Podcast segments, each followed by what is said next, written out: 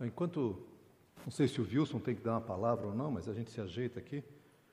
Uh, nós estamos vivendo numa época, inclusive, difícil por causa desse esquema das máscaras, né? E é difícil respirar, mas alguém agora há pouco me deu uma defesa das máscaras que eu acho imbatível.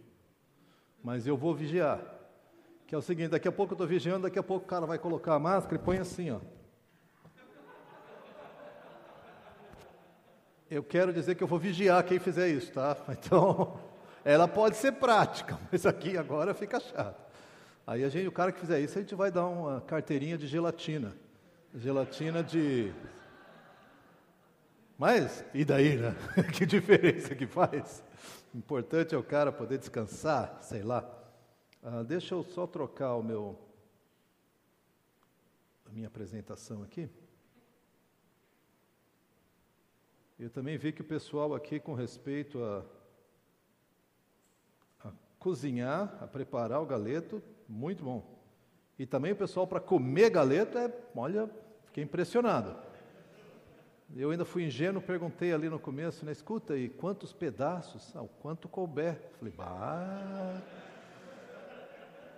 É uma proposta ousada, o cara tem que ser valente por dizer um negócio desse, né? Ah, nós começamos, temos falado um pouco sobre essa ideia da síndrome do lobo solitário. E, e apesar de fazer algumas brincadeiras e coisas assim, eu, eu quero reconhecer com você que todos nós, homens, seguidores de Jesus, carregamos entre, dentro de nós uma tensão, que é o fato de que nós queremos crescer a imagem e semelhança de Cristo, mas fica muito evidente a nossa incompletude. Fica muito evidente que a gente não não é só não é completo com relação a ter uma mulher junto, mas a gente não é completo na nossa caminhada para Jesus. Está sempre se eu me avaliar hoje, tem coisas para crescer. Eu quero encorajar vocês, especialmente quando nós olhamos agora algumas características da masculinidade, a eu quero encorajar vocês a olhar tudo isso com graça e não com, com peso. Ah, mais coisa para fazer, agora tem que fazer. Agora vou, vamos dizer que eu sou gelatina, agora eu vou fazer. É verdade, tá? Vários de nós, aqui, se passarmos num crivo ali dos, das características da masculinidade, vamos descobrir que falta muita coisa. Sem, sem brincadeira, o que falta, entenda isso como espaço para crescer. E entenda Jesus te convidando a crescer, não cobrando que você não cresceu. O convite dele é o seguinte, meu filho, vamos lá, vamos lá que tem muita coisa para a gente crescer ainda. Coragem, porque a cada passo que eu dou em direção a Cristo e descubro coisas novas para mudar no meu coração, eu posso me empolgar com a pessoa de Cristo e com a pessoa que Ele anseia que eu seja. Ele já me ama, eu já sou alvo do amor de Cristo mas ele me convida para uma jornada, ele me convida para uma aventura, para um desafio maior dentro do meu próprio coração, rendendo mais coisas a ele, entregando mais coisas a ele. Ah, a pergunta que eu quero trabalhar agora conosco é: quais são as características bíblicas do homem? E tem muita coisa que a gente pode falar, já ouvi muito material bom sobre isso. Eu, eu preparei algumas coisas mais e eu quero compartilhar com vocês, porque elas são características que nos ajudam a pensar, primeiro, em quem nós somos, e, e eu queria realmente estimular vocês a fazer um, um certo pacto de crescimento, que é a ideia de que, pai, eu te ajudo a caminhar mais para Jesus se tu me ajudar a caminhar junto com Jesus. Eu te ajudo a crescer se tu me ajudar a crescer. Não é ser, mas assim, vamos fazer um pacto da gente crescer juntos. Porque uma das estratégias que o diabo faz é esse nosso isolamento. E se, se a gente ficar isolado, não quer dizer que a gente perde a salvação, mas a gente perde a, o potencial de impacto que nós temos diante de Cristo.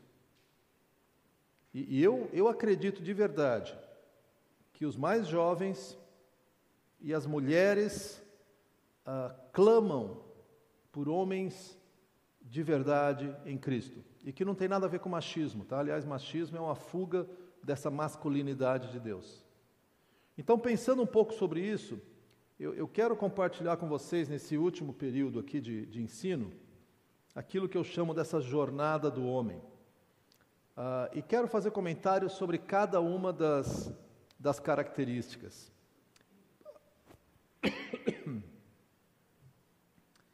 Primeira delas tem a ver com trabalho.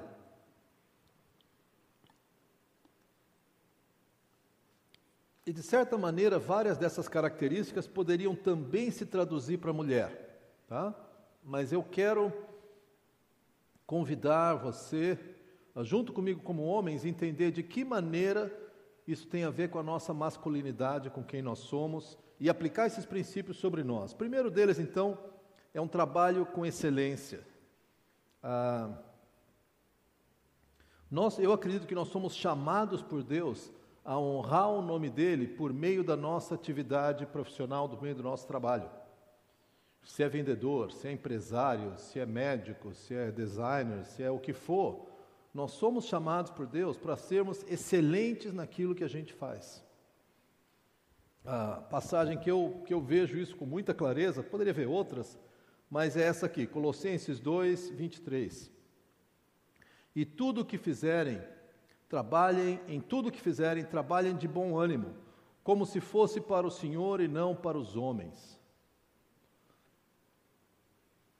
Eu, eu, eu sinto que a gente tem, como sociedade, promovido uma ideia de aproveitamento, de nos aproveitarmos de situações, em que a pergunta é: qual que é o mínimo que eu posso fazer para me safar?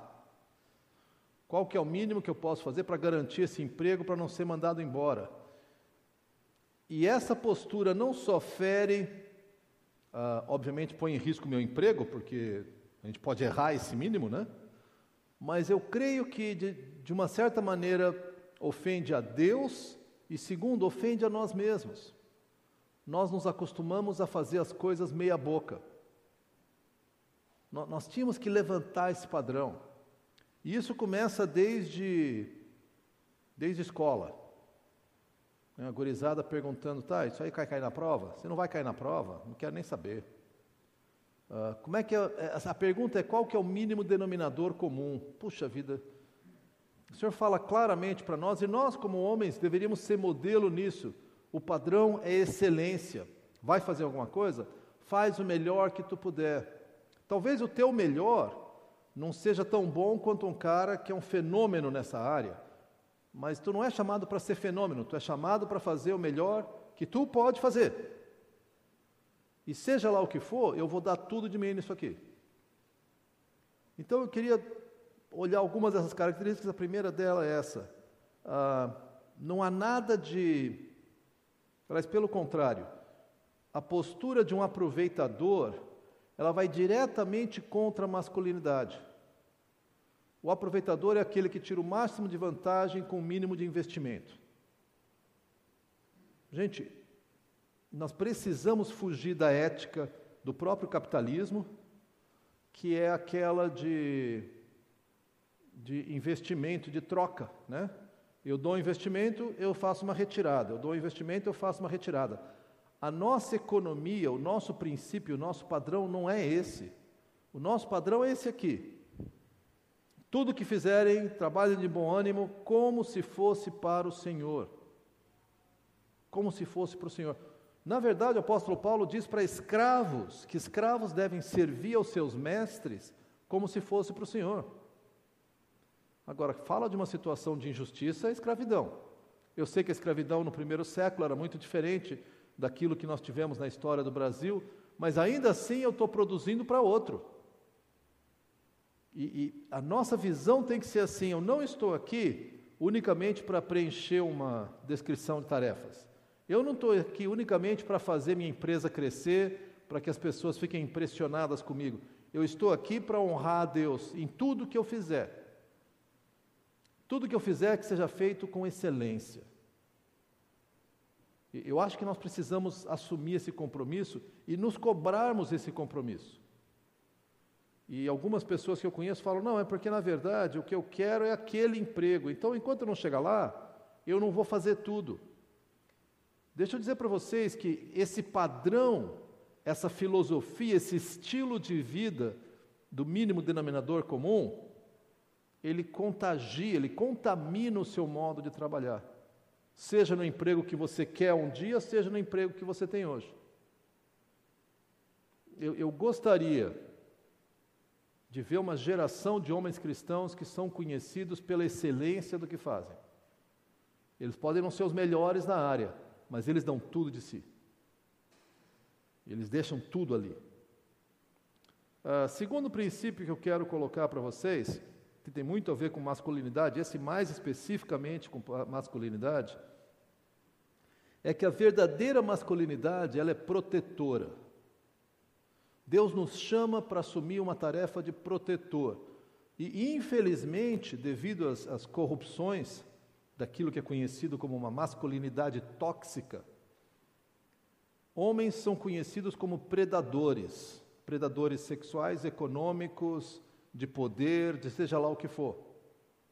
Uh, um dos ministérios que, que Deus nos permitiu nos envolver enquanto a gente estava ali na, na, na Conde, na primeira igreja batista em Porto Alegre, foi o ministério com a fase, a fase para Cristo. Fases são é, o que antigamente a gente chamava de FEBEM, e então a, a Conde assumiu um pavilhão. E nós íamos toda semana, eu não fui tantas vezes, fui três ou quatro vezes só, mas o pessoal, nós montamos uma equipe, a equipe ia toda semana para bater um papo com a gorizada, para conversar, para ver o que estava acontecendo, para evangelizar, para discipular, para fazer o que fosse possível. Ultimamente, um dos, dos missionários ali da Conde organizou uma república para rapazes que saem do sistema da fase. Porque você imagina, o cara foi preso porque estava envolvido com tráfico. Passa três anos na prisão, sai. Sai com 17, 18 anos, acho que na República são todos com mais de 18, mas vamos dizer, sai com 18 anos. Se ele volta para a vila, a chance dele voltar para o crime é gigantesca, é quase uma certeza. Então, nós estamos trabalhando com uma, uma república onde essa gurizada tem um apoio nosso para não ter que voltar para a vila. É um esforço que está começando agora só. Mas o que eu queria destacar sobre esse ministério é que algumas vezes que eu estive lá na visitando a fase, eu sentia que a gurizada, quando eu chegava, eles sentiam assim uma medo de mim. E a primeira impressão é que eu teria medo deles, né? Porque quando eu falo gurizada, você pensa em criança. Não, tem alguns maiores que eu, assim.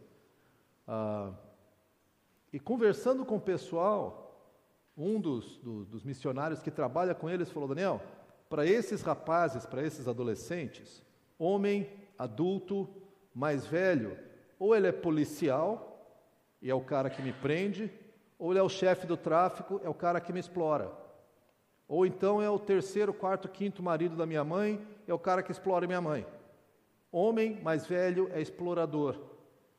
Então, quando eles veem um homem chegar assim, a primeira reação é: não é que eles acham que eu sou policial ou traficante, não, mas é assim: qual é desse cara? O que, que, que ele quer aqui? E eu fico triste porque, naquele contexto, a imagem da masculinidade como protetor foi completamente corrompida. Nesse contexto, homem é um bicho perigoso. Agora, some-se a isso o, fato de que nós somos responsáveis, como homens, uh, por 90, 95% dos assassinatos. Mulher mata muito pouco. Homem mata muito mais. Por quê? Por causa da violência, testosterona, agressividade, tudo mais que você quiser imaginar. Gente, é impressionante, porque olha só o que diz 1 Pedro.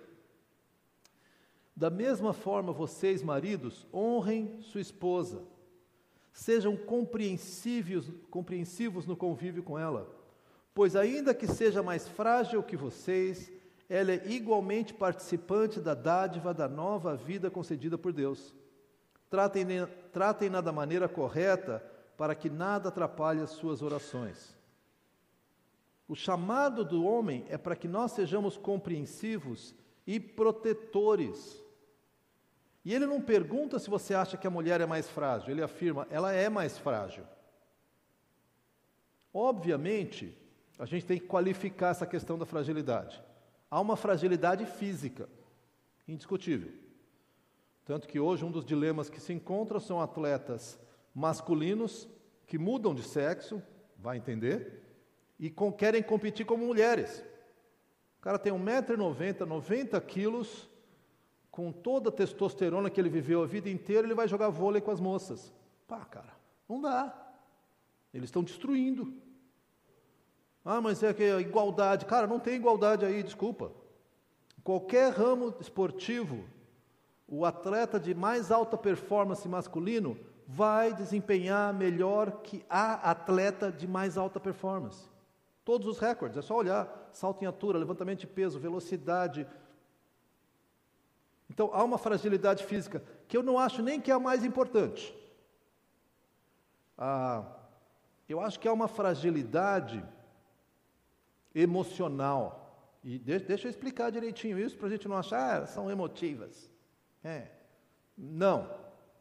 Aquilo que eu falei, a mulher ela, ela tem, ela usa os dois lados do cérebro. Ela está ligada o tempo todo. Com isso, ela não consegue bloquear ou tem mais dificuldade de bloquear os estímulos. É aquilo que eu falei, nas experiências de oficiais de combate, a mulher consegue desempenhar, mas há um custo emocional muito maior para elas. Porque o homem consegue pensar em caixinhas, é o seguinte: eu vou avançar, tomar aquela posição, metade da minha tropa vai morrer. A gente pega essa caixinha e fala, depois eu lido com isso. Vamos lá. A gente separa com mais facilidade as coisas. E depois paga o preço. Preço em bebedeira, em disfunção, em loucura e tudo mais. A mulher não separa, ela traz tudo junto. E esse trazer tudo junto tem um custo emocional muito maior.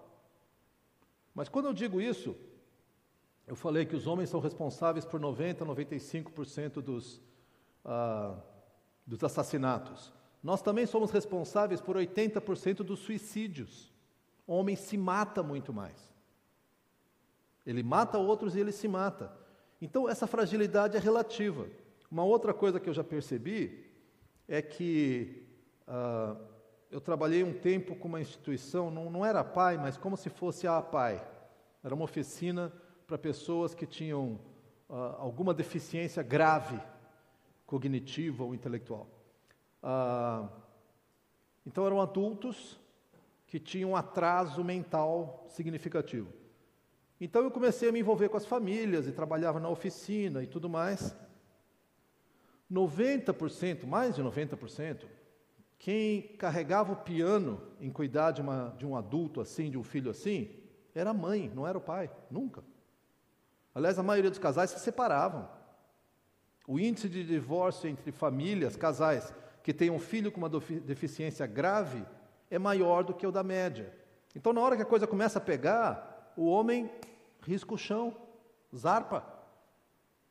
Então, dizer que a mulher é mais frágil, a gente tem que entender um pouco o que quer dizer isso, porque quem aguenta o tranco, 90%, a maior parte das vezes, é a mulher.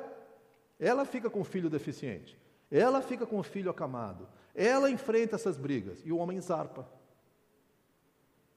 E por mais que a gente ouça falar de igualdade, igualdade, igualdade, igualdade, ainda hoje, a feminista mais radical, se ela engravidar, quem carrega a criança nove meses é ela, não é ele. Não tem essa de responsabilidades iguais na gestação, tá? Então, o que quer dizer mais frágil? Mas ainda assim, de alguma maneira, a Bíblia diz: ainda que sejam mais frágeis, elas são igualmente participantes da nova vida concedida por Deus. Nós, homens, somos chamados a cuidar dos mais frágeis seja criança, seja mulher, seja idoso, seja um outro homem que tem que é mais frágil por alguma razão. Nós devíamos ser os primeiros a, a, a nos colocarmos, se há um perigo para ser enfrentado, nós somos chamados a colocar nossa vida em jogo. É muito curioso porque quando a gente fala de coragem, a primeira ideia que vem é que o homem é mais corajoso. E pode ser, não sei, não sei quantos de vocês conhecem um livro muito bom chamado Coração Selvagem, do Eldridge, fantástico esse livro. E ele fala de que uma característica do homem é coragem. Só que a, a, a queda distorceu a nossa coragem. A nossa coragem, que seria uma coragem de ser protetor, uma coragem relacional, uma coragem para tomar conta, virou uma coragem física. desculpa dizer, besta. Um amigo meu que, quando se deu conta, estava assim, costumeiramente dirigindo sua moto a mais de 200 km por hora. Porque, Daniel, o cara tem a coragem de dirigir. Até que ele mesmo se deu conta, se tivesse uma brita no, na estrada, ele ia sair para todo lado, né? Porque ou o cara que pula de bang jump, ou o cara que, que faz rapel, ou alpinismo, aquela, aquela coragem masculina que é meio irresponsável. Isso é coragem? Claro que é, mas é um, é um tipo de coragem. E a coragem de, como eu estava falando, de uma mulher que vai ficar com um filho uh, que tem paralisia cerebral e ela sabe que esse filho vai viver eternamente dependente dela e vai ter que trocar fralda e alimentar na boca por 20, 30, 40 anos. E, em geral, é a mulher que tem essa coragem. E o homem anda de moto a 200 km por hora. Cara, nosso chamado não é esse. Nada contra andar de moto, sei lá, a 200 eu acho que é meio loucura, mas tudo bem. O ponto é, a nossa coragem é, é, é para cuidar, é coragem de ser compreensivo, é coragem de, de. Tem algumas coisas que são muito físicas, que nem eu falei. É estranho, não é? Você se imaginar numa casa de noite, deitado na cama ao lado da sua esposa, e tem um barulho de alguém entrando, você fala: Amor, alguém entrou, vai ver quem é. De novo, se o cara é paraplégico, não consegue levantar, eu diria, pá, tá. E não é que é impossível a mulher ver quem é, mas, cara, você espera que o homem tome essas atitudes. Ah, ao mesmo tempo, a nossa coragem é para sermos compreensivos, é para sermos defensores, é para sermos protetores e não agressores. Existe uma coisa muito doente numa sociedade onde os homens são regularmente agressores. Agressores quanto a qualquer pessoa mais fraca. E aí eu incluo, gente, eu digo isso com, com uma dose de vergonha, uh, reações de alguns homens que aconteceu em Porto Alegre não muito tempo atrás, que se reúnem para surrar um homossexual. Desculpa, gente, tem uma coisa de muito doente. Num grupo de homens que, para mostrar sua masculinidade, vão bater num homossexual. É assim, como? O que, que, que é isso? Nós somos chamados a sermos protetores. E protetores significa protetores uh, físicos, ter um perigo. Nós vamos encarar o perigo, é nossa responsabilidade protetores de relacionamentos. Ah, quando você começa a perceber que tem alguma coisa estranha no relacionamento, talvez uma criança que possa estar sendo abusada, ou maltratos que acontecem em casa, ou de repente uma, uma jovem da comunidade que começa a namorar um cara que você fala: Meu, isso aí não vai dar certo, esse cara é bandido. E isso é uma coisa que, que eu ainda que me espanta. E isso acontece hoje. Não muito tempo atrás, seis meses atrás, aconteceu com a filha de um amigo meu, em que ela começou a namorar um cara e tinha todos os indícios que o cara estava envolvido com tráfico, o cara era violento, o cara. E o, e o pai conversou com ela e ela falou: Não, mas é, é, eu vou, eu vou mudar ele. E o pai falou: Querida, não é assim que acontece, não sei o quê. Não, não, não, pai, mas eu vou amá-lo e o meu amor vai resgatá-lo.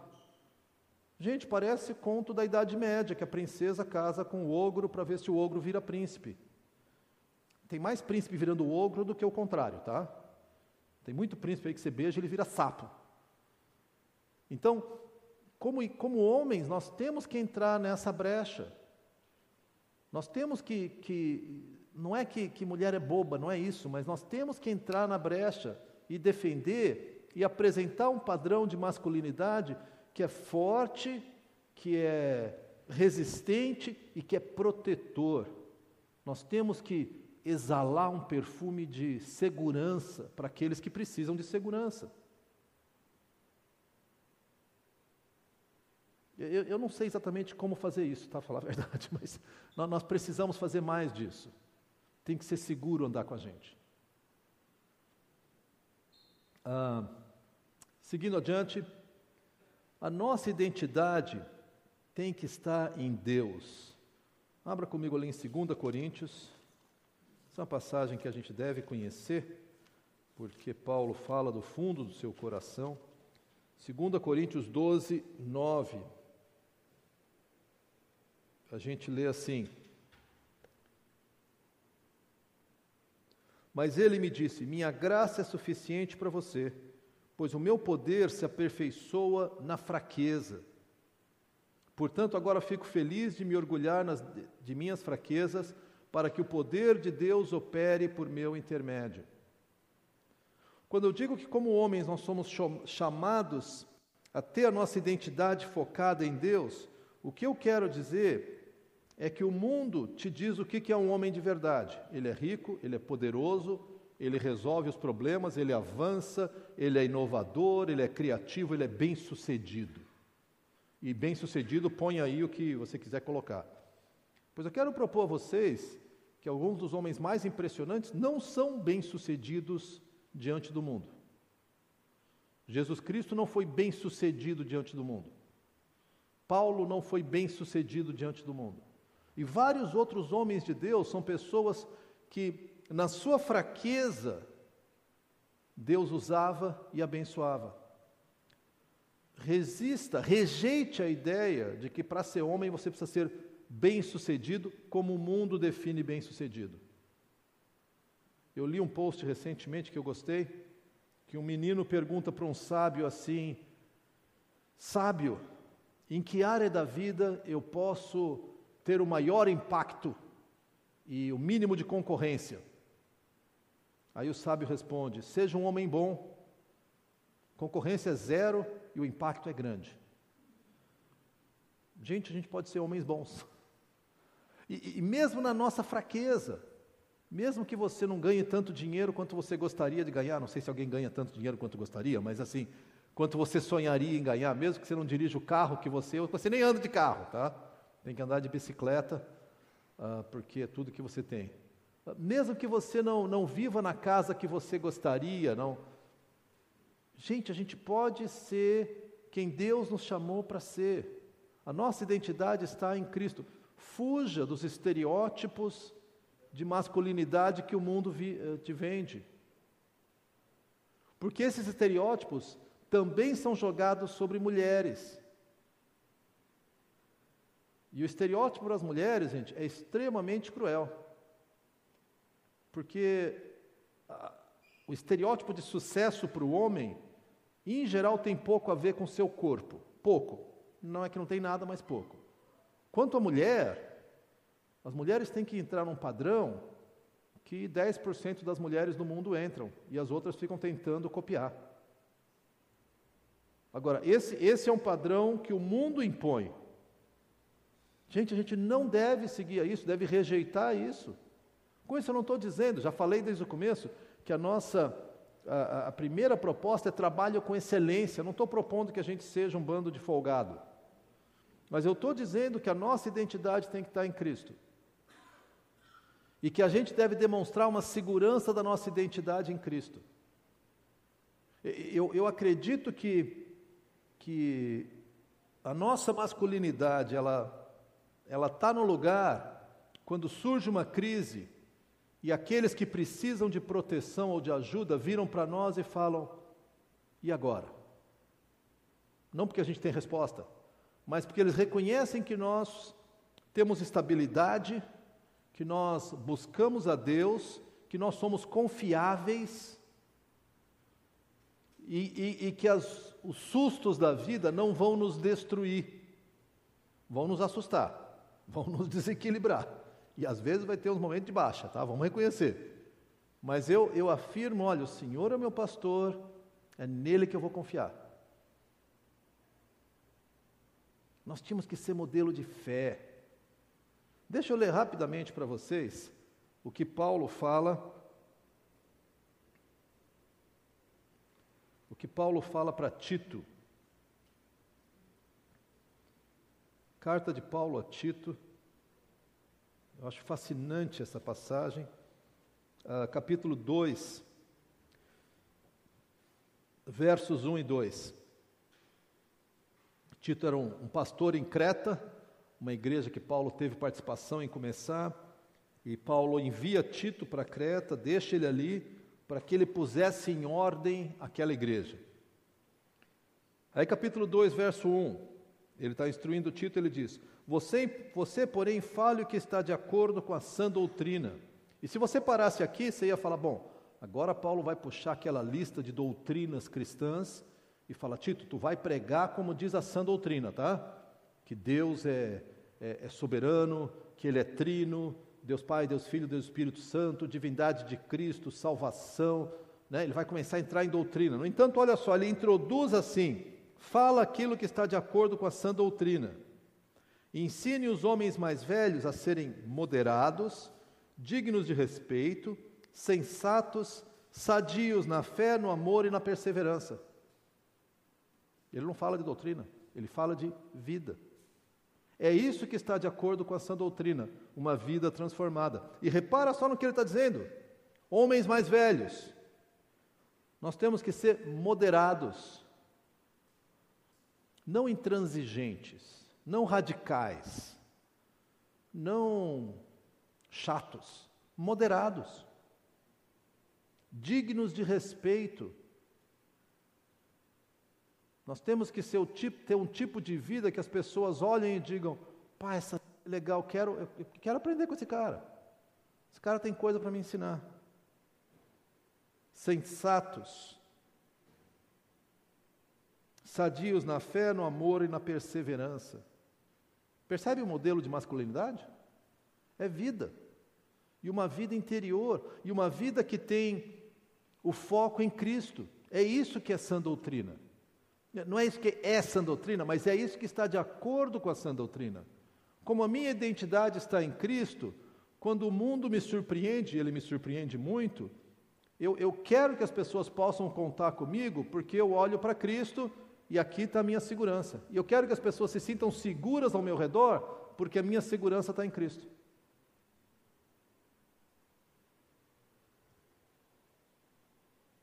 Identidade em Deus. Quarta marca, para mim, de um homem, ou da masculinidade, é o que eu chamo da iniciativa responsável. Ah,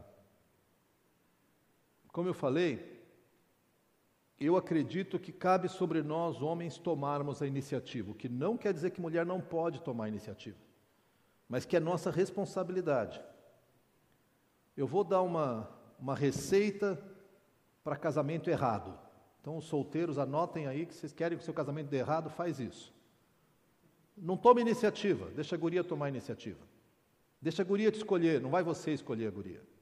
E quando começar a namorar, deixa que ela faça as escolhas. Quando é que nós vamos sair? Para onde nós vamos? O que, que nós vamos fazer? Qual que é o padrão? Deixa que ela faça todas as escolhas. Aí quando o casal, tenho certeza que vocês serão profundamente infelizes. E mais cedo ou mais tarde vão bater na minha sala ou na sala do Gil ou de quem for. O que, que a gente faz? Eu digo, agora não sei mais o que faz, né? Agora vamos orar, porque está feia a coisa. É, é triste, gente. Eu vejo com frequência e eu, eu, eu brigo com, a, com as meninas lá da igreja também, porque a guria se apaixona pelo sapo, achando que ele vai virar príncipe. Aí ela vai atrás do sapo, e ela chama, e ela, aí o cara no final fala, tá, vai, vamos namorar, vai, porque é, eu sou o gás da coca, eu sou tão bom que você fica aqui aos meus pés, tá bom, vamos namorar. Mas, mas não é que ele foi atrás, ela que foi atrás. Então quem que é responsável pelo relacionamento? Ela. Ela que tem que alimentar, ela que tem que chamar, ela que fala, vamos orar, ela que fala, estabelece o padrão. Aí quando eles casam, ela espera que magicamente ele vai virar o príncipe. Olha, gente, eu nunca beijei sapo, graças a Deus. Mas sapo velho não é príncipe, ele é só um sapo velho, tem mais verruga, tem mais. Não, né, não é sapo.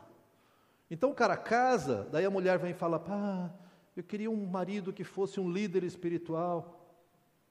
Ele foi líder espiritual no namoro? Não, não, não, não. Eu é que orava. Eu é que. Tu estabeleceu o padrão, né, querida?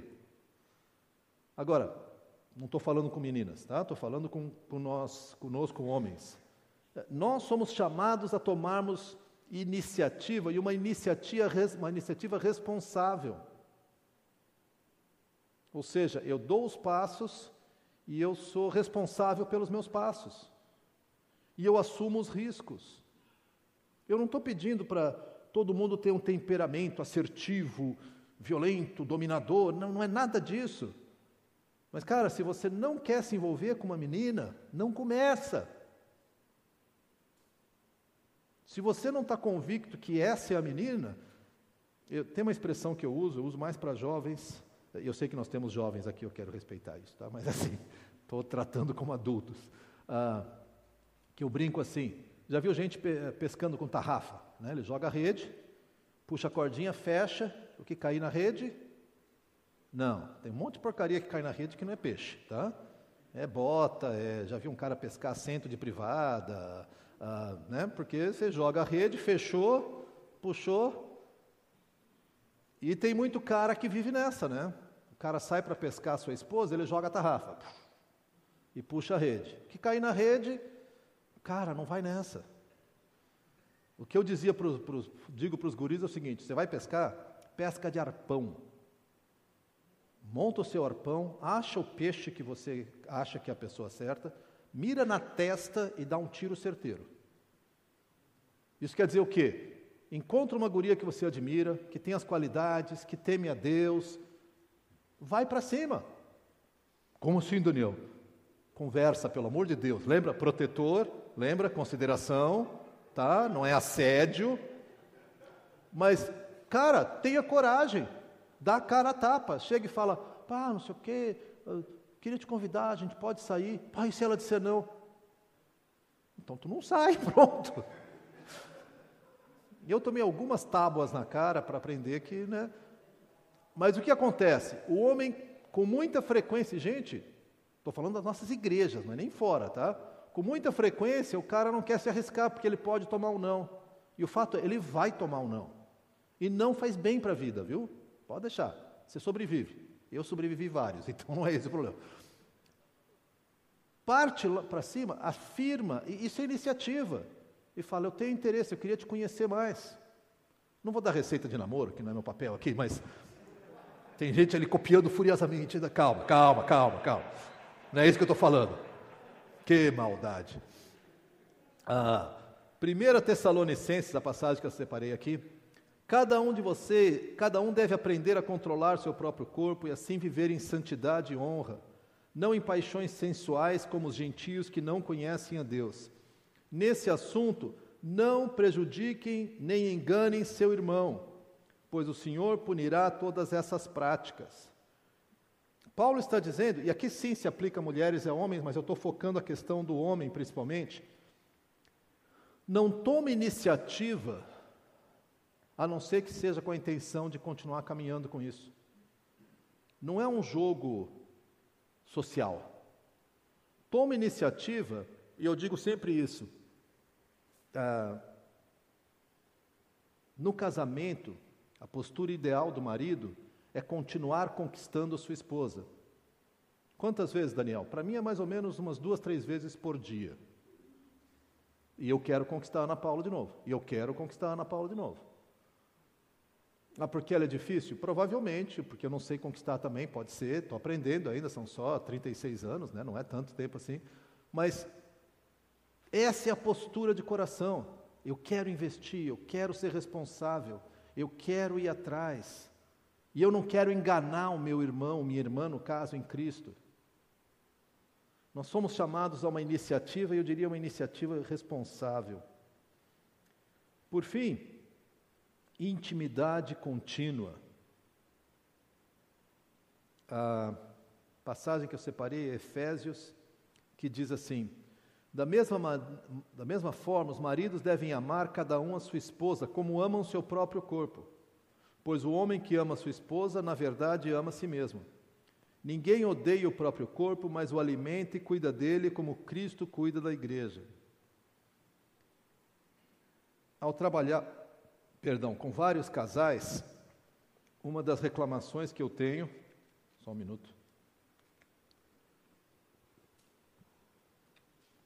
uma das, das reclamações que eu recebo com frequência é o homem reclamar de falta de intimidade, que ele quer falar sexo, tá? Pá, casamento, não, a gente tinha maior pique agora, pá. Quando o casamento está ruim, eu pergunto, cara, e a vida sexual? Aí o cara fala, ixi. Fala, Aí eu coço minha cabeça e falo, Senhor Jesus, tem misericórdia. Porque quando as coisas estão bem, já é uma área delicada. Quando as coisas estão ruins, cara, fica ruim de verdade. Ah, mas olha só o que ele diz. Qual que é a receita então? Como é que eu, como é que eu, que eu, que eu consigo uma vida satisfatória, não só sexualmente, mas em termos de, de alegria, de prazer, de um ambiente gostoso em casa? Receita está aqui. O marido deve amar cada um a sua esposa como amam o próprio corpo. Pois o homem que ama a sua esposa, na verdade, ama a si mesmo. E para ficar claro, ninguém odeia o próprio corpo, mas o alimenta e cuida dele. Eu, eu já mencionei isso em outros contextos, mas deixa eu trazer aqui de novo.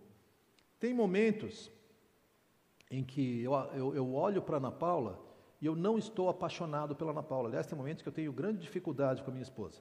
Eu, de modo geral, sou apaixonado por ela. Mas tem momentos que eu olho assim e falo, pá, acho que eu cometi um erro. Há 36 anos, não vai ficar gravado não, né? Ah, ela sabe disso, ela dá risada e fala, eu também, tá, eu sei, mas não é esse o ponto. Ah, há momentos em que meu coração não está conectado a ela. E, e, e aí o que, que eu faço? Eu posso ficar reclamando, ah, mulher que tu me deste, em vez de ser querida comigo, fica aí, não sei o quê, e eu sou um cara tão legal, e ela, né, não, pô, quer, bah, bah, bah, aquela nhaca. O que, que eu descobri? Aqui é receita pessoal. Toda vez que eu começo a sentir um distanciamento emocional da Ana Paula, eu começo a agir em amor para com ela. Ah, eu levo café na cama. Não é o café, eu faço um cafezinho, que eu levanto um pouco antes dela. Eu falo, amor, você quer um cafezinho? Ai, Daniel, como você está se sentindo apaixonado por ela? Muitas vezes não. Às vezes ela até ri e fala, e aí? Eu falo, não, tá tudo bem, querida, cafezinho. Ah. Por quê? Porque quando eu começo a agir em amor para com ela, gente, é dois palitos e, eu, e o amor volta, porque ele está no meu coração. Eu só não estou sentindo a porcaria no momento. Tá? Então, por várias razões, por frustrações, por decepções, por prestar atenção em outras coisas, eu preciso me reconectar.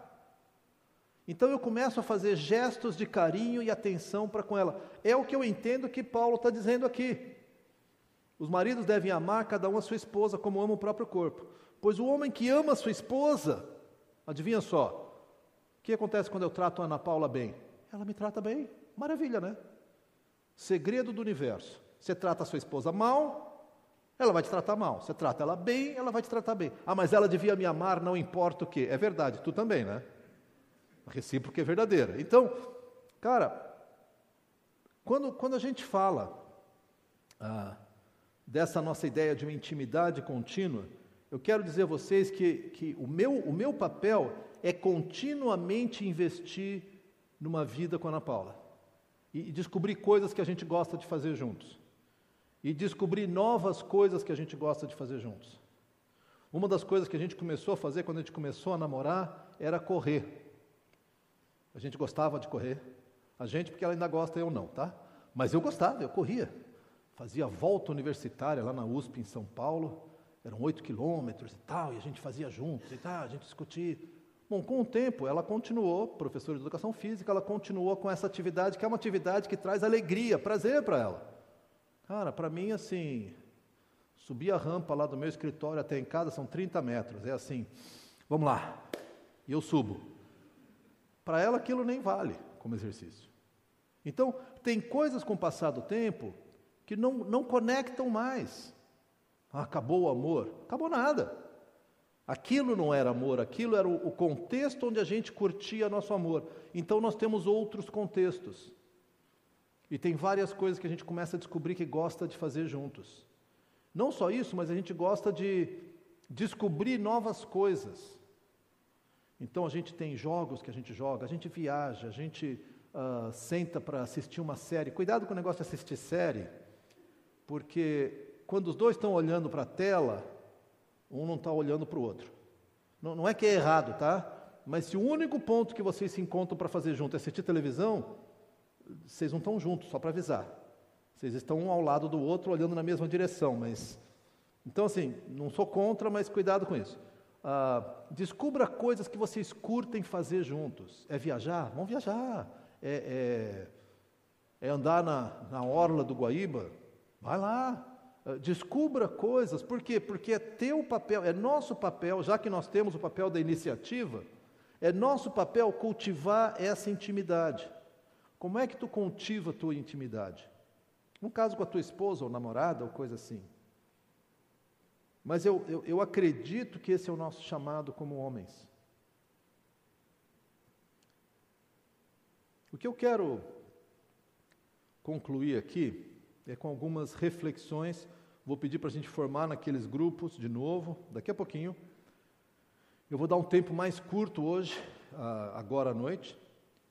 À noite? O que eu estou falando de noite? Está tá escuro lá fora, mas ainda é dia, né? não é noite assim.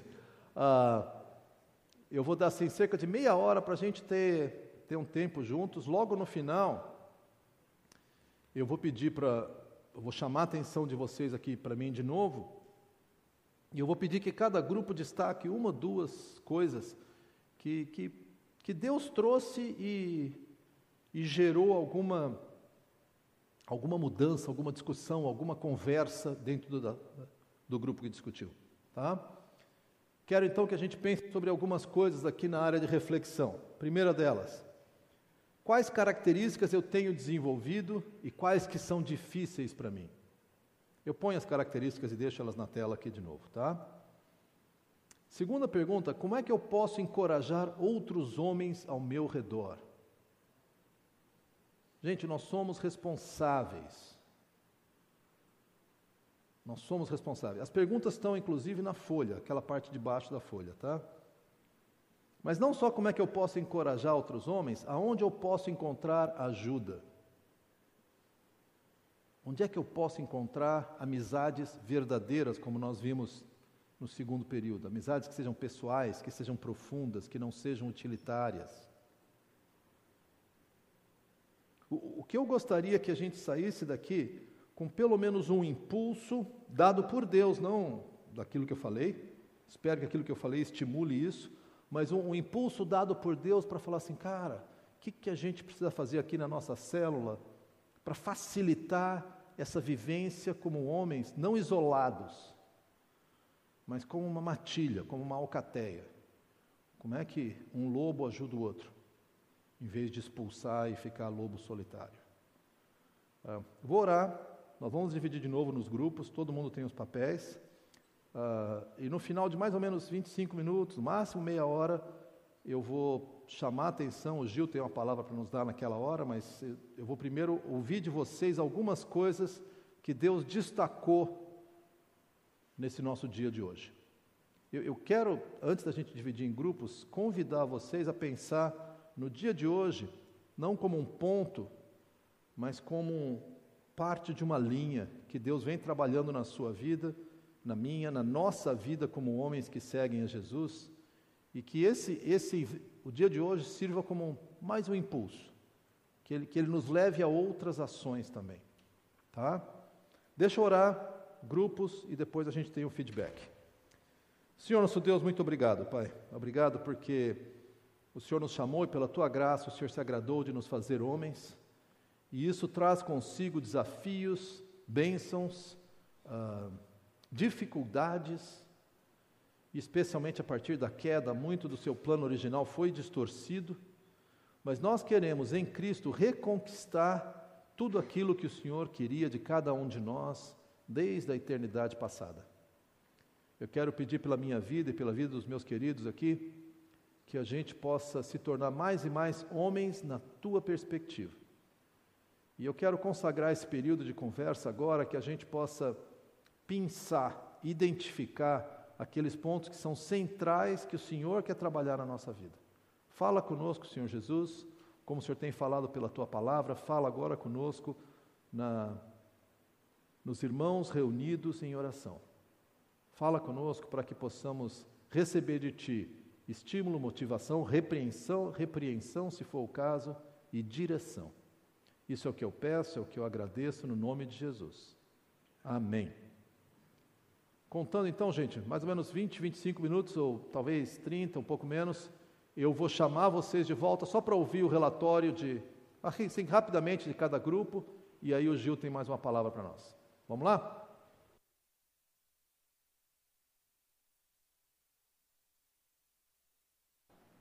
Pronto, pronto. E aí, gente? Sei que não deu meia hora, mas estou com a impressão que nós já temos condições de compartilhar um pouco o que, o que Deus nos falou nesse dia de hoje. Então, o que eu, que eu queria pedir é o seguinte: que cada grupo, ah, pelo menos uma pessoa falasse de cada grupo e dissesse assim: ó, para nós Juntando a discussão da manhã, essa discussão de tarde, parece que o ponto que, que Deus tem falado conosco é esse. Tá? Só uma, duas coisas.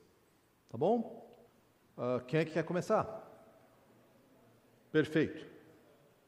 Só que eu vou pedir que você fique em pé e fale alto. Muito bom, isso.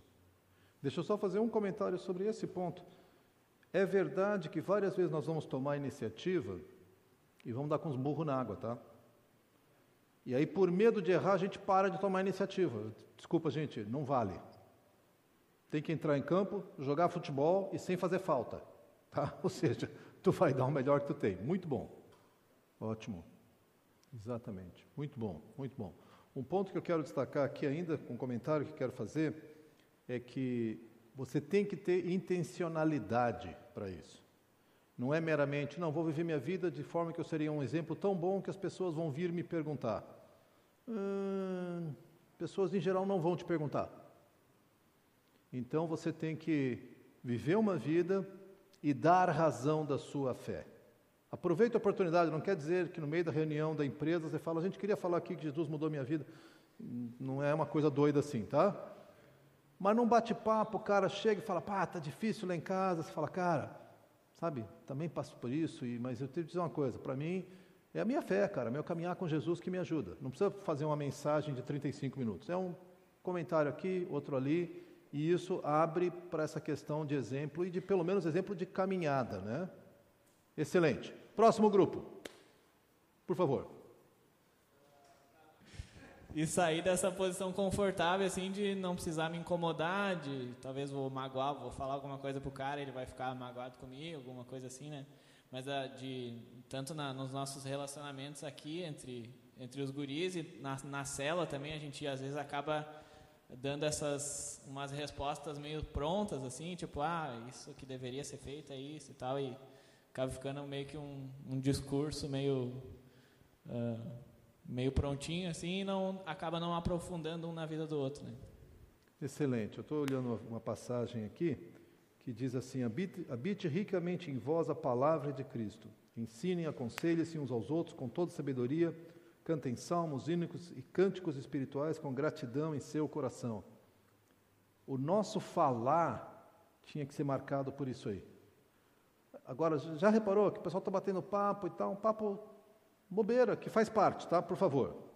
E aí, de repente, alguém compartilha uma coisa mais séria, parece todo mundo. Para, faz aquela cara comprida, agora vamos falar de coisas sérias. A gente tem que se ajudar nisso. Porque um cara vai falar e você tem que falar, cara, é isso aí, ó.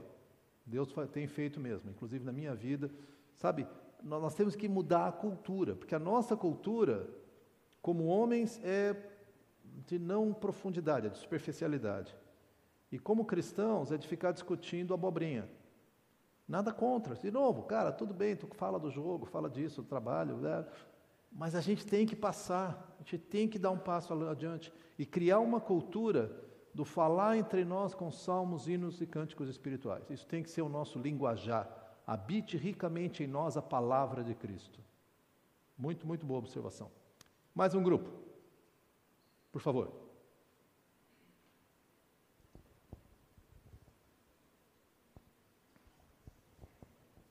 Alô. eu e meu grupo, a gente é um pouco meio jovem, assim, a gente, nenhum de nós tem namorada sequer. Então a gente. Eu sei que eu tenho cara de velha, tá? Mas. Uh, a gente falou mais sobre nosso relacionamento com a família e com os amigos, né? A gente tratou bastante as questões que foram relacionadas a essa parte. E numa das últimas perguntas, a gente filosofou bastante sobre procurar onde é que a gente encontra ajuda. E a gente chegou à conclusão que, assim como o ideal para tu encorajar um amigo ou encorajar um outro homem a fazer o certo é dar o exemplo, o nosso procurar ajuda, além de procurar na Bíblia, seria seguir o exemplo. A gente, seguindo o exemplo, nossa, eu estava falando grudado no microfone, nem tinha notado. Uh, nós seguir o exemplo uh, e pedir conselho para as pessoas mais velhas é o melhor jeito que a gente tem de encontrar ajuda de como lidar com essas questões. Isso aí. Muito bom, muito bom. Gente, de novo, você vê que todas, todas as respostas estão batendo no procurar pessoas, relacionamento, falar um com o outro. É a essência do que nós estamos falando. Muito bom. Mais alguém? Mais algum grupo? Por favor. Aqui o nosso grupo uh, decidiu, né, e, e, percebeu que o problema não é o, nós os homens, sim a mulher.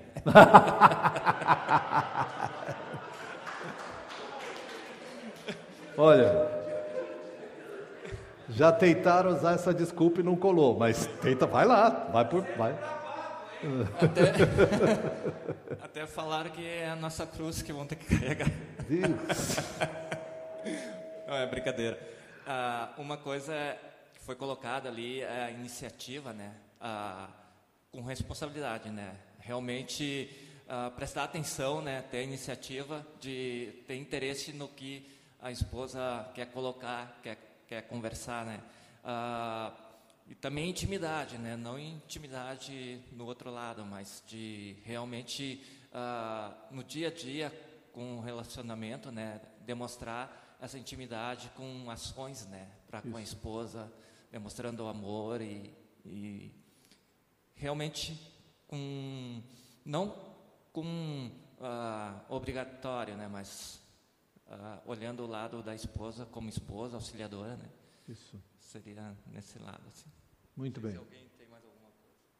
Depois a gente vai editar a primeira parte da resposta, tá? Para não ficar na gravação. Ah, muito bom. Mais um grupo. Aqui, ó.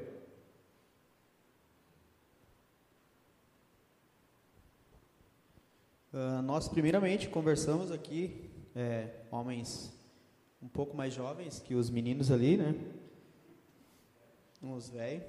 E é, todos nós que concordamos, assim, é, de maneira unânime, sobre essa questão da, uh, do lobo solitário, realmente. Né? Nós, homens, é, conversando entre nós todos aqui, ó, temos realmente dificuldade de falar dos nossos sentimentos. Né? E, e todos nós conversando sobre isso, né, e, e chegamos assim a uma conclusão que é, nós devemos sim nos, nos, abrir mais e buscar sim uma amizade, uma amizade assim de, de, que seja verdadeira nesse sentido, né? Eu digo por mim que tenho tenho vários amigos, digamos assim, Aí começamos a fazer uma análise conversando é, da, dessa amizade verdadeira que tu citaste aí, né, de conhecer intimamente o outro. E também foi unânime que a gente não, não tem essa amizade. É, creio que, que isso pode ser sim, como tu falaste, é, é o início da, da, gente praticar isso, procurar isso, né? com toda a orientação e com, toda, com todo o que a palavra nos traz também uhum. sobre isso, né? Uhum. Que é, é uma, uma aula, sim, mas também é, eu creio que é muito da, da, nossa reflexão individual. Como eu tenho agido, né? Como eu tenho procurado Deus para resolver os, os vários problemas assim. E como aqui é só o Natan que não, não tem filho, mas daí os, o meu filho é filho dele também, né? Ele é meu cunhado e cuida também dos, dos meus filhos é, como essa questão da proteção, né, da proteção como postura, né, que tu colocaste ali, de nós pais é, é, seremos referência para nossos filhos, né. É, eu creio que isso é bem importante E até dei o, o, o meu exemplo, né? Quando eu estou em casa, parece que os filhos se sentem protegidos, assim. Né? Eu acho que essa proteção que também é algo que Deus nos dá, é, ficou mais visível, digamos assim, no nosso, no nosso compartilhar aqui, no nosso convívio. Né? Eu acho que isso é, foi é, extremamente importante. Eu acho que cabe cada um de nós refletir sobre a, a frase lá do lobo solitário. Né? Nós uhum. temos que não ser lobo solitário. Em primeiro lugar, estar conectados em Deus, para que assim toda a alcateia se conecte conosco, né? E assim a gente vai estar tá fazendo a parte dele, a gente vai estar tá melhorando a nossa vida e vamos poder também ajudar a, os outros que se conectarem a nós, melhorar as suas vidas também. Amém. É, acho que foi Amém. bem importante para nós todos. Muito bom. Eu acho que especialmente uh, homens que têm filhos, especialmente filhos pequenos, o compromisso da iniciativa de ir atrás é, é, é bem grande. Porque a tendência nossa, muitas vezes, especialmente quando a criança sai daquele período de bebê mesmo, que obviamente ele é muito mais ligado à mãe, e ele começa a entrar naquela idade de dois, um ano, dois anos, é, a gente tem que se ligar e tomar a iniciativa, porque senão daqui a pouco a gente está só olhando a esposa criar o nosso filho. E é tudo responsabilidade dela, porque ela sabe o que fazer e porque ele tem que sentir que nós somos pais igual. Uh, só dar um exemplo, em casa, uh, minha esposa nunca falou para os meus filhos, ó, oh, espera teu pai chegar. Ela resolvia direto. Ao mesmo tempo, ela falava, quando Daniel chegava, era ótimo, porque aí a disciplina era toda comigo. Ela falava, agora tu te vira, meu. Claro, fazíamos em conjunto, mas eu sabia que quando eu chegava em casa, era minha responsabilidade. Óbvio que tinha momentos que ela assumia, não, é mais, mas eu não era assim, vai ah, chegar em casa, vou descansar, quer nem saber, te vira com as crianças aí, aliás, faz elas ficar quietas que eu estou assistindo a minha televisão. Gente, isso é cultural, tá? Mas a, a, você acaba gerando na criança aquela ideia de que mamãe é segura, mamãe é, é legal ou não, ou vou brigar com a mamãe e tal, e o pai é um personagem meio uh, externo à própria família, ele é periférico. Ele aparece, ele traz dinheiro, ele é bravo, e é isso aí. Ah, não é esse o nosso papel. Muito bom, mais uma, eu não estou vendo quais grupos, lá no fundo.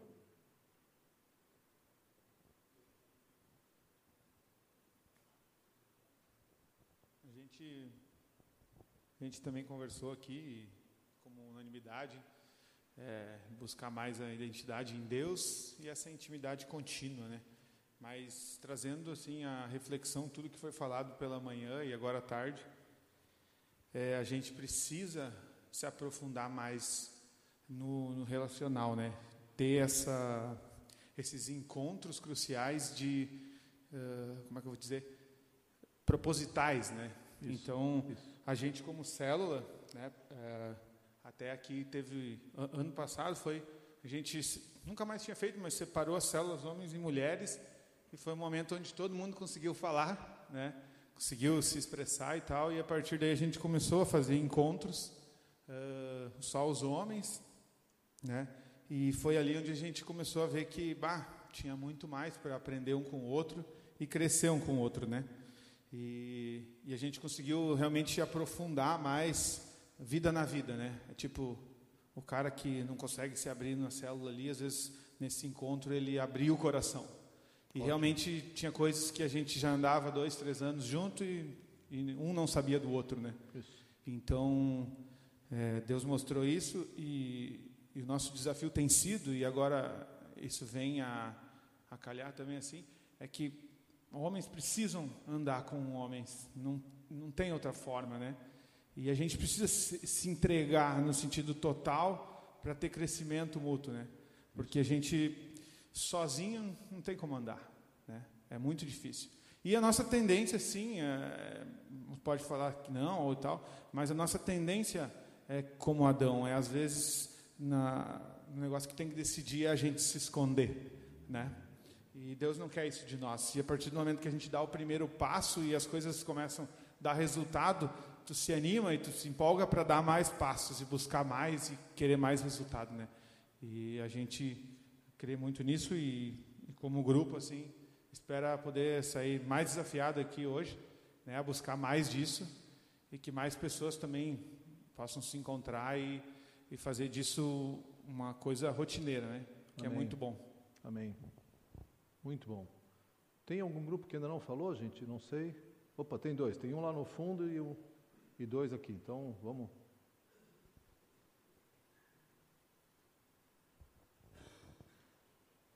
Bom, pensando no começo da manhã, é qual é a minha tendência de fuga emocional? Bom, deixa que minha esposa resolve. Quero ficar, quero me acomodar, ficar no meu conforto. É, e como eu tenho desempenhado, é, servindo, dando exemplo. Daí eu lembrei, né, de, logo quando meus filhos estavam no colégio, ah, eu no começo pensava, ah, isso vai ser só nota 9, 9,5, 10, vão ser exemplo lá, mas de repente, dali a alguns meses, ah, ou eu ou minha esposa tinha que ir lá no colégio, né? Foi marcado um horário, daí a minha esposa, Nereu, o que você acha, vai? Ah, vou. Mas claro, na verdade, se fosse possível, eu deixava para ela ir, porque, claro. né? Que eu sabia que a coisa já não, não era aquelas informações as melhores notas. Aí, é, desde então, é, isso não foi só uma vez que eu tive que ir ao colégio, mas eu achei que ali eu senti que era minha responsabilidade e que eu tinha que enfrentar, né? Sim. E desde então foi até eles se formarem, eu sempre chegando lá e conversando, né, os assuntos necessários. E mas ali eu sentia todo esse assunto que nós tratamos aqui, né, como o homem fazer a frente e tomar essas frentes aí. Não era é, as melhores, mas faz parte nós temos que encarar, né? É, pensando daí nas características que tenho desenvolvido e quais são difíceis para mim, aí a maioria aqui deram sua opinião, uns intolerância e tal, e outros, algumas outras também. E como tenho, é um, é, daí eu penso, e chegamos à conclusão de nós termos um ponto em equilíbrio, é, para amadurecer e aprender dia a dia. Como esse encontro hoje aqui, é, o quanto nós podemos desenvolver e aprender. Que eu até comentei, não sei se foi aqui ou foi de manhã, que nós somos herança, tipo, lá o meu tataravô e descendo a linhagem até meu avô que ensinou meu pai, que ele me educou, é, nem sempre, né, nessa época né, era o Daniel Lima, não tinha essa oportunidade de estarmos aqui, porque nós estávamos lá no interior, né? E hoje nós temos esse privilégio de estarmos desenvolvendo, aprendendo e amadurecendo a cada dia. Então, é, isso é algo que nós somos privilegiados. E, é, é, é, e aprendemos e podemos mudar. Né? Amém. Amém. Muito bom, muito bom. Eu acho que tem. Pode trazer para esse próximo grupo aqui. Ah, 1 Pedro fala que nós fomos redimidos da maneira vazia de viver que nos passaram nossos antepassados. 1 Pedro 1,18. Ah, é, é, muito, é muito triste que, de repente, a história disfuncional do meu bisavô passa para o meu avô, passa para o meu pai, passa para mim e eu vou passar para os meus filhos. Isso não é maldição hereditária, isso é cultura aprendida. Se ela é ruim, ela passa ruim. E aí eu, eu, eu acabo reproduzindo coisas que eu não quero. Então, nós somos chamados sim a parar, refletir e tomar decisões. Como é que nós queremos exercer a nossa própria masculinidade? Um exemplo bem bobo disso, mas ah, meu pai, hoje com 91 anos, se orgulha de ser incapaz de fritar um ovo. Minha mãe, com 87, se orgulha que meu pai é incapaz de fritar um ovo. Porque o acordo que eles fizeram, e se amam, se amaram a vida inteira, é ótimo, é o seguinte: o homem não entra na cozinha. Bom, quando eu e Ana Paula casamos, eu já não tinha esse princípio, eu sou péssimo na cozinha, mas eu lembro uma vez na casa dos meus pais que eu fui trocar a fralda de uma filha, bebezinha e tal, e a Ana Paula estava ocupada com alguma outra coisa, eu fui trocar a fralda, e quando eu voltei, meu pai me chamou e falou: Acho muito bacana isso que você faz, mas trocar fralda é trabalho de mulher. Eu falei, Obrigado, pai, mas ó, tá tudo tranquilo. O fato é, nós vamos mudar os acordos. E não é o trocar fralda, fazer comida, o dirigir o carro, cuidar de finanças, que é estritamente masculino, estritamente feminino. ah, a gente faz acordos. Não, não é isso que define a nossa masculinidade, mas é essas características que nós falamos: iniciativa, a busca do cultivar a intimidade, o, o ter uma postura de protetor, uma identidade em Cristo. Isso é o que determina. Volta e meia a gente vai sair de carro e eu estou cansado, eu sou meio preguiçoso e Ana Paula adora dirigir. Eu falo, amor, vou abusar de ti, dirige para nós, vai. E ela fica feliz. Ah, mas dirigir é coisa de homem. Não sei. Eu não me importo nem um pouco. Mas então, defina. Tudo bem, já me classificaram como gelatina. Não tem importância, tá? Estou bem à vontade com a minha gelatinice. o importante é você pegar aquilo que é a essência de masculinidade. E se tiver que trocar de papéis em algum momento, por uma razão ou por outra, o, o papel que você exerce não é o que determina a tua masculinidade, mas é a postura, a atitude. Próximo grupo.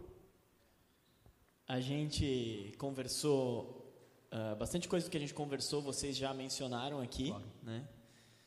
Uh, uma coisa que eu acho interessante colocar, que a gente conversou até uh, hoje de manhã, é, é, é, uma questão assim, o, nós homens, a gente, não sei se é uma incapacidade de, de se relacionar, né? a gente não, não sabe muito bem como fazer isso uns com os outros de forma profunda. Então, o que acontece é que normalmente a gente está meio programado quando alguém vem falar de sentimento ou de qualquer coisa assim para nós, a gente já quer dar uma solução para a pessoa, né? A gente quer, a gente acha que se estão vindo com um problema é porque esperam da gente uma solução, né? Então, entre nós cristãos, como a gente tem esse, é, essa responsabilidade de exortar e de instruir a pessoa sempre a Deus, é, às vezes as conversas que são muito, que seriam muito importantes de abrir pecado, de abrir dificuldade, de abrir sentimentos que você não deveria estar tendo, é, são sempre conversas muito difíceis, sempre conversas tensas, porque um está com dificuldade de se abrir e o outro acha que precisa é, exortar, precisa botar no lugar, né? Precisa, assim, é minha missão fazer esse pecador se arrepender e voltar para Deus agora. Então, uh, eu acho que a gente eh, constrói essas barreiras entre nós, usa máscaras entre nós, justamente porque é difícil de se abrir e levar paulada toda claro, hora. Claro. Então, não é normal e natural para nós termos conversas assim, onde a gente se coloca vulnerável, porque, por um lado, que é válido e bíblico, nós temos que ser protetores, nós temos que ser é, responsáveis, nós temos que uh, é, conduzir a família. Então, como é que esse cara que é tudo isso tá com pensamentos de, se for o caso, traição? ou com pensamentos de suicídio, depressão, enfim, qualquer coisa assim. É, então o outro não está preparado para receber isso também, então já vira sempre conversa difícil, né? Então a gente acaba ficando na superficialidade por causa dessa falta de equilíbrio, né? dessa falta de noção, né? Então uh, eu acho que talvez uma coisa que a gente conversou bastante é que essa falta de momentos em que a gente se encontra para conversar entre nós homens, é, como a gente tem isso raramente, dificulta ainda mais. Concordo. Então, talvez um, um caminho é isso, e a gente já meio que se comprometeu e já acha que talvez uma vez por mês, pelo menos, se reunir uh, para desenvolver essa, essa profundidade, saber uh, compartilhar Excelente. coisas sem que sejam momentos dramáticos, né? Porque afinal Excelente. somos pecadores todos, né? Muito bom. Ah, e deixa eu destacar duas coisas, gostei muito da tua palavra. A primeira delas é isso: o, o homem é programado, não sei se é cultural, natural, o que, que é, de onde que vem isso, a ser resolvedor de problema, não ouvidor de problema. É aquela história que eu contei. Minha esposa falava o problema dela, eu resolvia e estragava. Quando eu parei para ouvir, o, meramente o ouvir, já para ela foi uma bênção. Você não tem que ter resposta pronta na hora. Não tem. Aliás, no, por causa do meu temperamento, se eu tenho uma resposta pronta, eu tenho que desconfiar dela. Porque eu, em geral, tenho respostas prontas demais, quer dizer que eu não ouvi bem o problema. Porque como é que eu vou ter uma resposta pronta para um problema complexo? É porque eu não entendi o problema. Ou então eu sou um gênio. É, então eu não entendi o problema. Tá? Deixa eu só ler uma passagem. Uh, 1 Tessalonicenses 5, 14, diz assim: Exortamos vocês, irmãos, aqui, advirtam os ociosos ou rebeldes, é uma outra tradição, confortem os desanimados, auxiliem os fracos, sejam pacientes para com todos. Então, advertência da uma dura é no rebelde, ou no ocioso, o cara que não está fazendo nada. O fraco, que é a próxima categoria, os desanimados, nós somos chamados a confortar, não dar dura. O cara está desanimado, você vai dar uma dura? Aí é para pisar no pescoço, né? E auxiliar o que está fraco. Então, a gente inverte esse remédio muitas vezes. Em vez de auxiliar o, o, o fraco, a gente auxilia o, sei lá, o ocioso. E aí dá uma dura no fraco. Aí briga com o desanimado. Então, eu acho que essa, essa é uma instrução muito interessante e que eu sei que vocês já tiveram instrução sobre isso, mas precisamos praticar. Quando alguém te traz um problema, você não tem que resolver o problema. Você tem que levar a pessoa para Deus. Tem uma coisa que eu faço que irrita algumas pessoas já, que já com quem eu já fiz algumas vezes. A pessoa me conta um caso cabeludo assim. Eu paro, falo, cara, que será que Deus está te dizendo? Outro dia eu falei isso para minha filha, ela falou, pai, tu sempre diz isso? Eu falei, então estou acertando, filha, porque é ele que tem a resposta, não sou eu. Então, né? o que não quer dizer que eu não vou compartilhar, não vou falar, mas assim, não seja muito rápido para resolver problemas. Tá? Mas muito, muito boa a participação. Ah, acho que tem mais um grupo aí, né? Isso, por favor. Só para complementar aí tudo que já foi falado, a gente ficou no ponto 5 ali da intimidade contínua, que é essa dificuldade de desenvolver esse, escutar a, a, a esposa, né? E fazer a, a, nossa parte quando a gente, como tu citou lá do cafezinho, né? Fazer a nossa parte. Sim. Mas a gente também precisa conhecer a nossa esposa para saber o que, que vai é, agradar a ela, né? Não fazer aquilo que a gente está imaginando que vai agradar a ela. Tipo assim, no teu caso, tu serviu o café, tu sabe que tu está agradando ela, né? Outros podem querer levar o café da manhã e a xícara voar da cama, né? Porque não é a hora da mulher acordar. Enfim, mas é, é, nós conversamos sobre isso, né? E, e vem, de encontro a tudo que foi falado e, e se aprofundar na intimidade contínua, ou seja, manter o diálogo, ouvir, não falar tão rapidamente, né? prestar atenção naquilo que vai deixar ela confortável, segura e que vai refletir na educação dos filhos também, assim por diante, como um contexto geral, né? É, teve já, já participei de muitos cursos na igreja e um deles falava que se tu quer mostrar para teus filhos que tu ama eles, ama a tua esposa, que isso vai se refletir na vida dos teus filhos. Com né? certeza. Então, é bastante importante isso aí. Muito bom, muito bom. Eu, deixa eu ampliar um pouco a sua palavra, porque realmente o exemplo que eu citei é com esposa, mas eu diria assim: é importante nós desenvolvermos a capacidade de ouvirmos uns aos outros. Nós, nós precisamos aprender a ouvir, obviamente as esposas, mas uns aos outros, né? como ele falou ali atrás. O cara começa a contar um caso mais cabeludo, a primeira reação é: Meu Deus, você faz isso. Aí o cara trava. Eu vou. Eu quero contar um exemplo positivo que eu já mencionei para vocês no último retiro, mas eu acho que é um exemplo que é um, é um desafio para nós. Ah, não é que o exemplo tem que ser copiado, mas tem alguns princípios legais. Alguns, há uns cinco anos atrás, tinha um grupo célula lá na igreja que eu matei. Matei porque ele estava morto, só joguei a pá de cal em cima, os caras só se encontravam para jantar, ninguém fazia nada, não compartilhava e tal. Daí eu chamei o líder, conversei com ele, ele falou, é, é, é, então acabou. Só que esse líder falou, pá Daniel, mas eu tenho paixão por isso, eu, eu queria fazer alguma coisa. Aí nós começamos a conversar, a orar, e, e lá na Conde tem uma churrasqueira grande, que nem essa aqui, tem uma área de convivência. Daí ele falou: estou pensando em começar a fazer assim um, um encontro de homens. Falei, tá, como é que seria? Ele falou, não, toda semana. Ah, cara, toda semana. Não, tem um grupo de homens que adora fazer churrasco, peixe, né, fazer isso, fazer aquilo. Eu vou combinar com eles assim. A gente se encontra uma vez por semana, junta, faz uma comida e compartilha. E fala de Jesus e tal. Eu achei meio estranha a ideia, para te falar a verdade. Tá? Eu falei, cara, mas vai lá, né?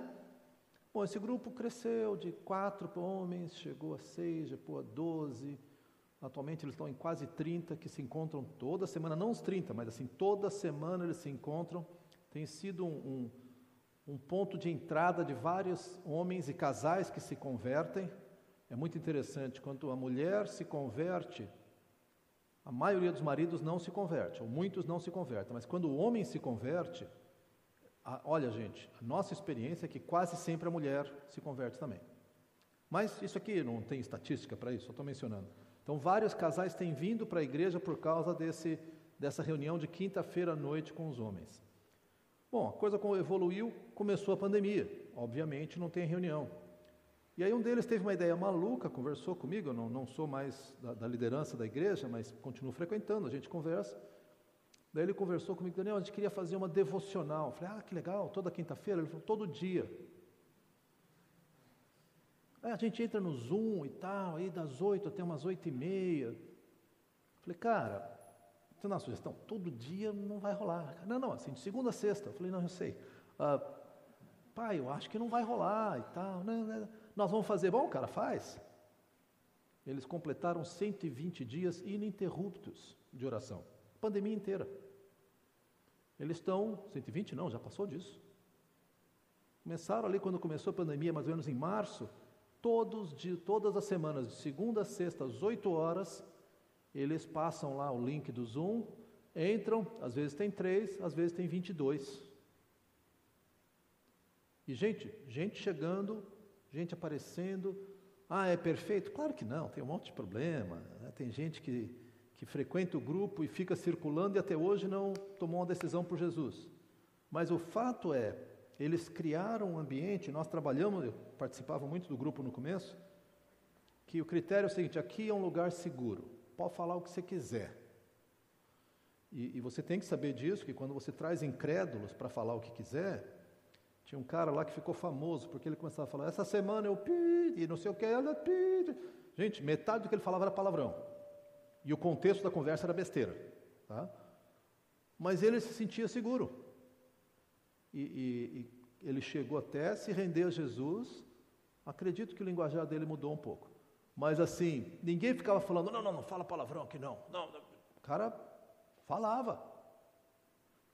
Então, eu, eu, fiquei, eu fico encantado, eu, minha participação nisso é mínima hoje, nada, mas, cara, que legal. Eles criaram um ambiente onde homem, os homens podem, podem abrir o coração, vem gente de fora, tem um cara que é dependente químico, tem um cargo né, público e tal, volta e meia ele passa três meses internado. Atualmente ele está seco há mais de um ano. E toda vez que ele cai, o grupo se reúne, vai visitá-lo, faz aquela campanha, aí ele volta para o grupo. E luta e se entrega. e Gente, olha, eu, eu fico impressionado pelo potencial de um ministério desse. É um lugar onde homens se sentem seguros para falar. E Deus tem trazido frutos disso. E aí, galera? Beleza? Valeu o tempo juntos? A gente quer agradecer a, a, todos vocês que vieram, né? Vocês estão nos visitando aí, sintam bem à vontade, são muito preciosos para nós, né? Então, vamos colocar em prática e temos a oportunidade de crescer. Eu quero dar testemunho. A gente tem dois grupos lá em Taquara desse livro, né? Desse material discipulado. Nós já estamos no segundo livro.